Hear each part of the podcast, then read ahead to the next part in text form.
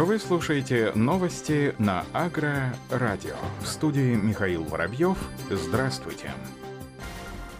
Госдума поддержала в третьем чтении проект закона о совершенствовании государственного контроля за обращением с пестицидами и агрохимикатами. Об этом сообщает сайт Дума ТВ. Поправки, инициированные правительством России, наделяют его полномочием по утверждению положения о государственном контроле за безопасным обращением с пестицидами и агрохимикатами. Документы также определяет права и обязанности должностных лиц федеральных органов и исполнительной власти по контролю безопасного обращения с веществами. Среди таких обязанностей проверка статуса свидетельства о госрегистрации пестицида или агрохимиката и оценка соответствия ввозимых веществ требованиям документа. В ряде случаев контролирующие органы будут отбирать пробы для лабораторных исследований пестицидов и агрохимикатов для оценки соответствия регистрационному свидетельству. Эти нормы вступят в силу с 1 января 2022 года. Как отмечается в настоящее время около 500 производителей средств защиты растений применения агрохимикатов и от 150 до 200 тысяч сельхозтоваропроизводителей бесконтрольно осуществляют оборот пестицидов и агрохимикатов. Вместе с тем в России будет создана федеральная государственная информационная система прослеживаемости пестицидов и агрохимикатов. Перечень данных, которые войдут в систему и порядок ее создания определит правительство. Кроме того, оно закрепит специализированные пункты пропуска, через которые будет разрешен ввоз пестицидов и агрохимикатов в страну. Напомним, ранее Дума приняла законопроект, разрешающий хранить агрохимикаты в портах. Это решение повлияет на рост экономического потенциала страны, уверен председатель Госдумы Вячеслав Володин. Россельхознадзор, ранее запретивший ввоз томатов и перца из Турции в связи с обнаружением в них карантинных объектов, ожидает от этой страны информации по расследованию фактов отправки зараженной продукции. Об этом сообщает ТАСС. Ведомство ожидает от турецкой стороны информацию о результатах расследования каждого факта отправки в Россию зараженной продукции, а также убедительно попросила указывать в фитосанитарных сертификатах на грузы конкретное место происхождения томатов. В Россельхознадзоре отметили, отметили, что представители российского ведомства провели переговоры с директоратом по продовольствию и контролю Министерства сельского хозяйства Турецкой Республики по данной теме. Стороны обсудили выявление вирусов мозаики пипина, увядание томатов, коричневой морщинистости плодов томатов в турецких томатах. Ранее Россельхознадзор был вынужден ввести запрет на ввоз томатов и перца, произведенных и экспортируемых из провинции Анталия и Измир. По этой причине, кроме того, зараженные плоды выявлялись в поставках продуктов продукции из провинции Трамбзон и Хатай.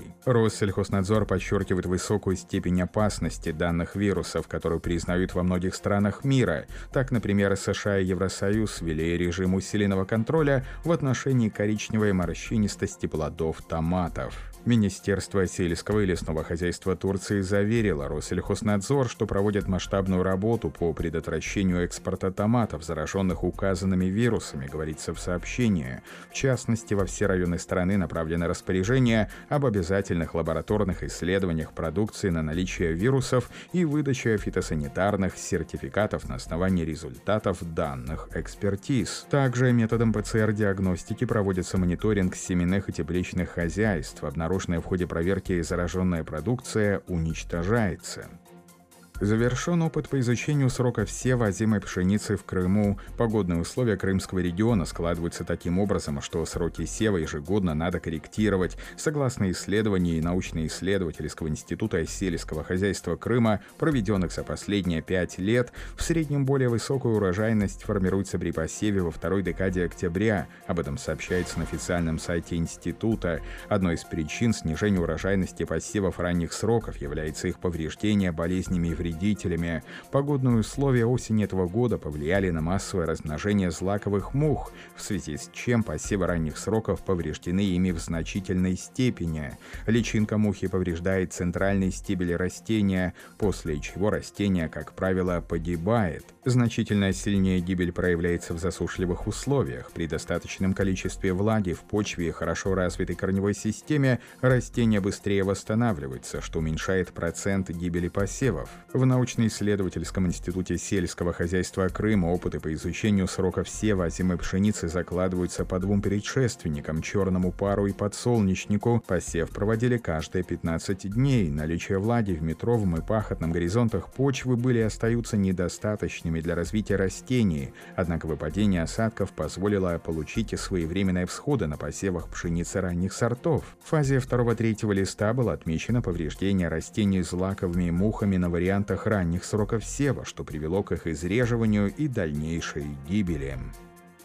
Ученые Всероссийского института растений имени Вавилова провели исследование и показали, что криоконсервация частей растений в жидком азоте или его парах является одним из перспективных методов безопасного длительного хранения генофонда плодово-ягодных культур, об этом сообщает пресс-служба ВИР. Материалом для исследования послужили черенки 12 сортов красной и 11 сортов черной смородины. Они были собраны в различных регионах России. В результате трехлетнего эксперимента было показано, что место сбора смородины не повлияло на жизнеспособность черенков после криоконсервации их выживаемость в поле.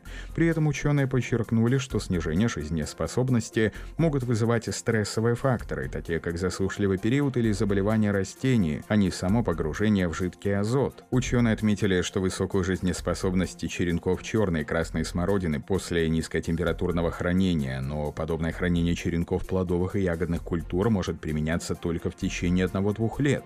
Также при низкотемпературном хранении обменные процессы в тканях черенков блокируются не полностью, что приводит в дальнейшем к снижению их жизнеспособности, тогда как при температуре криоконсервации практически прекращаются все обменные процессы, благодаря чему живые объекты могут сохраняться длительное время. Эти результаты указывают, что используемые VR-методики криоконсервации с предварительным высушиванием черенков и контролируемым охлаждением сначала до температуры минус 30, затем до минус 50 с последующим последующим размещением образцов в парах жидкого азота успешны. Это позволяет образцам смородины из регионов с разными климатическими условиями сохранять жизнеспособность в районе 58-73%, что выше минимального требования на 40%. Группа исследователей из Мичиганского университета провела анализ воздействия переработанной урины на окружающую среду по сравнению с традиционными методами производства органических удобрений. Ученые проанализировали два способа получения удобрений из мочи – концентрирование питательных веществ с помощью процесса, называемого обратным осмосом, а также использование химических веществ для осаждения питательных веществ в виде вещества, известного как струвит. Проведение эксперимента осложнялось тем, что не существует существует крупномасштабных систем отвода урина. Команде пришлось использовать данные небольших пилотных проектов по отведению мочи, а также информацию о традиционных системах очистки источных вод в Вермонте, Мичигане и Вирджинии. Команда выбрала эти места, чтобы понять, как источники электроэнергии, нормативы сброса сточных вод и плотность населения влияют на общую картину. Получение удобрений из мочи первым способом оказывает меньшее воздействие на окружающую среду, чем производство удобрений вторым способом, однако Однако оба этих способа влияют на окружающую среду в меньшей степени, чем очистка источных вод и производство удобрений по таким параметрам, как выбросы парниковых газов, энергопотребление, использование пресной воды и цветение водорослей в водоемах. В целом ученые отмечают, что удобрения, полученные за счет использования урины, по многим экологическим показателям показывают лучшие результаты, чем традиционное удобрение. На этом все. Оставайтесь с нами на глав агронома.